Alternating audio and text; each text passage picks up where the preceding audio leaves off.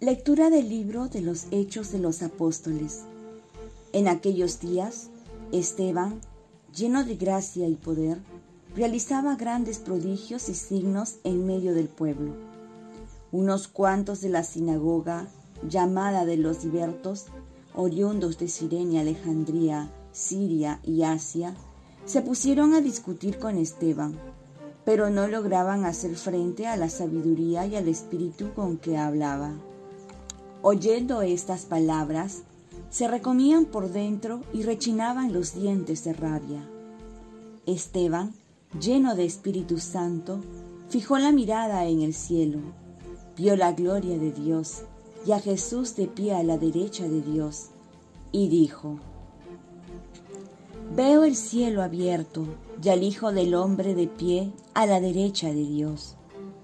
Dando un grito estentorio, se taparon los oídos y como un solo hombre se abalanzaron sobre él, lo empujaron fuera de la ciudad y se pusieron a apedrearlo. Los testigos, dejando sus capas a los pies de un joven llamado Saulo, se pusieron también a apedrear a Esteban, que repetía esta invocación. Señor Jesús, recibe mi espíritu. Luego, cayendo de rodillas, lanzó un grito. Señor, no les tengas en cuenta este pecado. Y con estas palabras expiró. Palabra de Dios.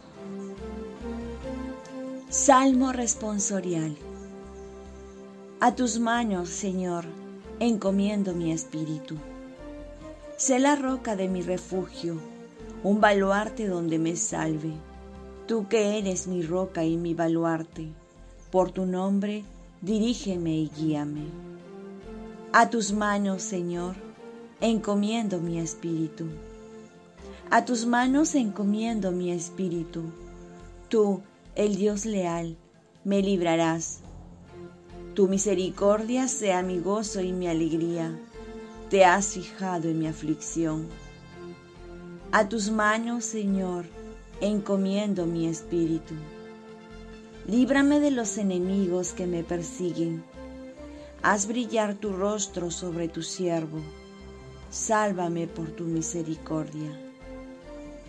A tus manos, Señor, encomiendo mi espíritu. Lectura del Santo Evangelio según San Mateo. En aquel tiempo dijo Jesús a sus apóstoles, no se fíen de la gente porque los entregarán a los tribunales, los azotarán en las sinagogas y los harán comparecer ante gobernadores y reyes por mi causa. Así darán testimonio ante ellos y ante los gentiles. Cuando los arresten, no se preocupen de lo que van a decir o de cómo lo dirán. En su momento se les sugerirá lo que tengan que decir no serán ustedes los que hablarán, el Espíritu de su Padre hablará por ustedes. Los hermanos se entregarán a sus hermanos para que los maten. Los padres a los hijos. Se rebelarán los hijos contra sus padres y los matarán. Todos los odiarán por mi nombre. El que persevere hasta el final se salvará. Palabra del Señor. Paz y bien. Y después del nacimiento de Jesús, ahora viene dar testimonio de Jesús. Hoy celebramos la muerte de San Esteban. Si por un lado ayer celebramos el nacimiento de Cristo en la tierra, ahora celebramos el nacimiento del primer mártir en el cielo. Si la Navidad manifiesta el amor de Dios por el hombre, el martirio manifiesta hasta dónde llega el amor del hombre hacia Dios. Y es que el amor de Dios nos debe llevar a amarlo como Él nos amó y si es necesario hasta dar la vida, perdonando a nuestros verdugos siempre con la fuerza de Dios. Y es que la pregunta que nos podemos hacer es, después de la Navidad que viene, después de la alegría, el júbilo y la festividad de Navidad, viene ahora dar testimonio de que Cristo vive entre nosotros, de que Cristo está presente y que tiene que ser conocido. Tenemos a diario la oportunidad de dar testimonio y es ahora cuando más se necesita conocer a Cristo, como es en estas Navidades, que muchos cristianos festejan sin Jesús. Al final, lo más importante es perseverar hasta el fin. Así que vale la pena seguir adelante. No es que no caigamos, podemos caer, pero tenemos que levantarnos.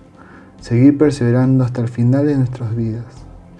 Y esto no comprende hacer un acto heroico una vez y vivir con el recuerdo, gloriándonos de ello, sino hacer actos heroicos continuos hasta el final de nuestras vidas.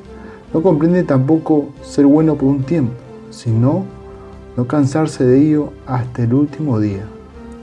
Oremos. Virgen María, ayúdame no solo a alegrarme de la venida de Jesús, sino ahora a darlo a conocer valientemente entre los míos. Ofrezcamos nuestro día.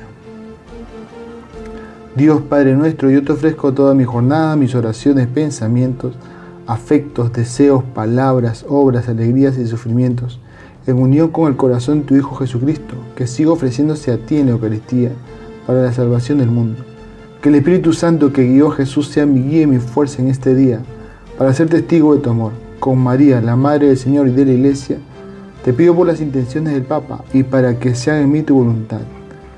Y la bendición de Dios Todopoderoso, Padre, Hijo y Espíritu Santo, descienda sobre ti, te cuide y te proteja. Cuenta con mis oraciones, que yo cuento con las tuyas, que tengas un santo día y feliz Navidad también.